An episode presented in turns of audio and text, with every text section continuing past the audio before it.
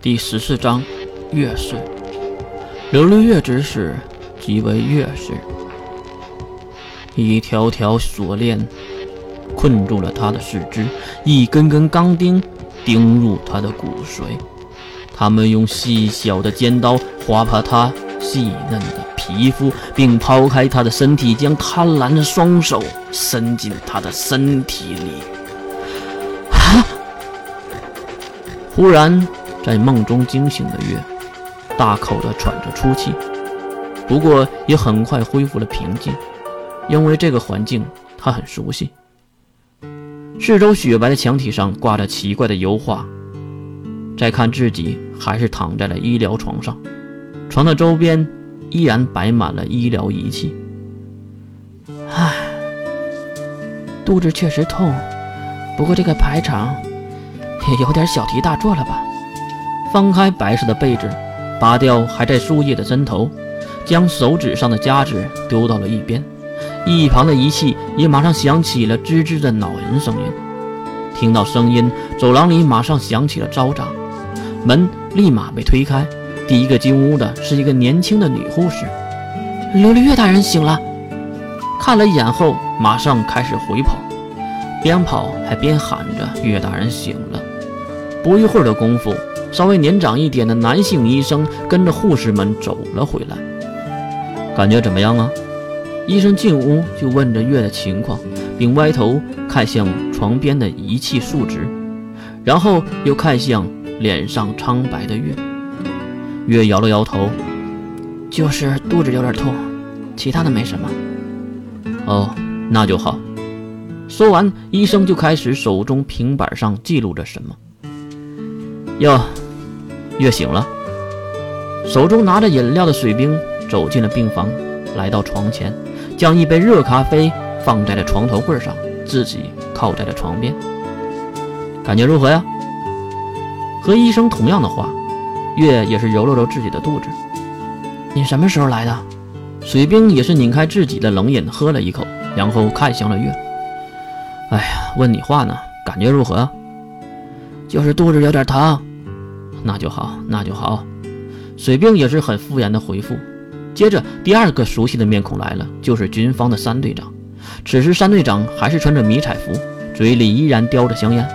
看到这个情况，一旁的小护士马上跑了过来：“先生，和您说过多少次了，这里是禁止吸烟的。”一边说，还指向墙上禁止吸烟的牌子。三队长耸耸肩，无奈的用力的吸了最后一口，然后将烟蒂。丢在了地面上，并用脚踩灭。喂，先生，你一旁年长的医生过来摆摆手。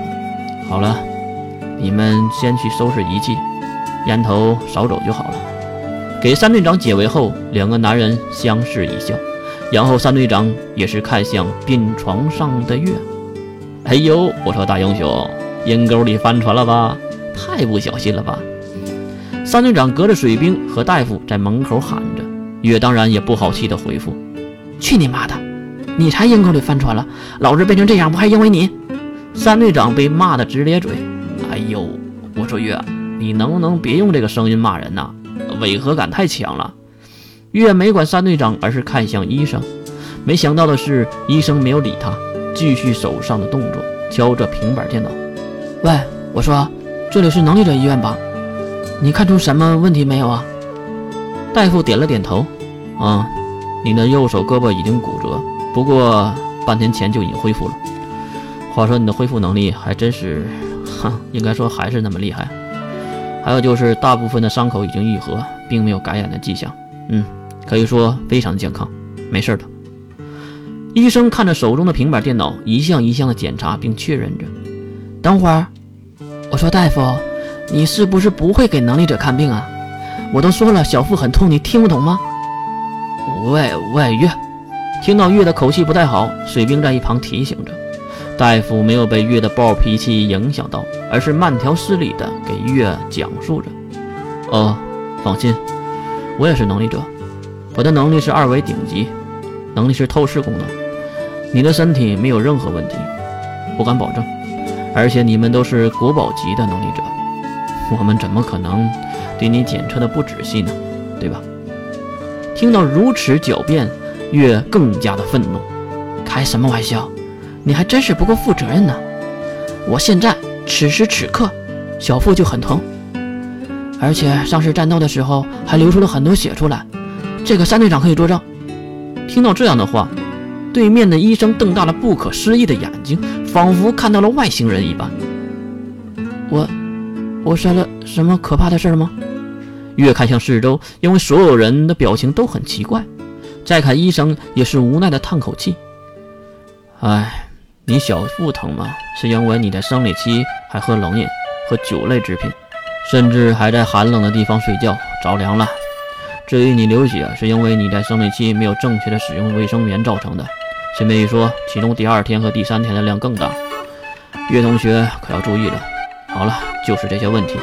如果没有其他的事情，岳同学，你可以办理出院手续，回学区了。医生一本正经的。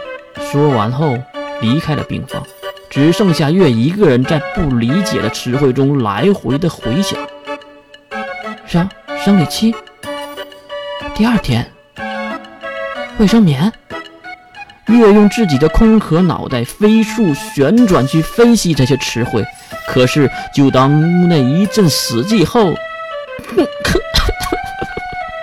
一旁实在忍不住的水兵突然就爆笑起来。蹲在地面疯狂的笑着，而那个三队长也是意味深长的对月点点头后，也开始大笑。你们两个家伙，给我滚！拿着身边的热咖啡，对着两人丢了过去。越是越来越乱之事。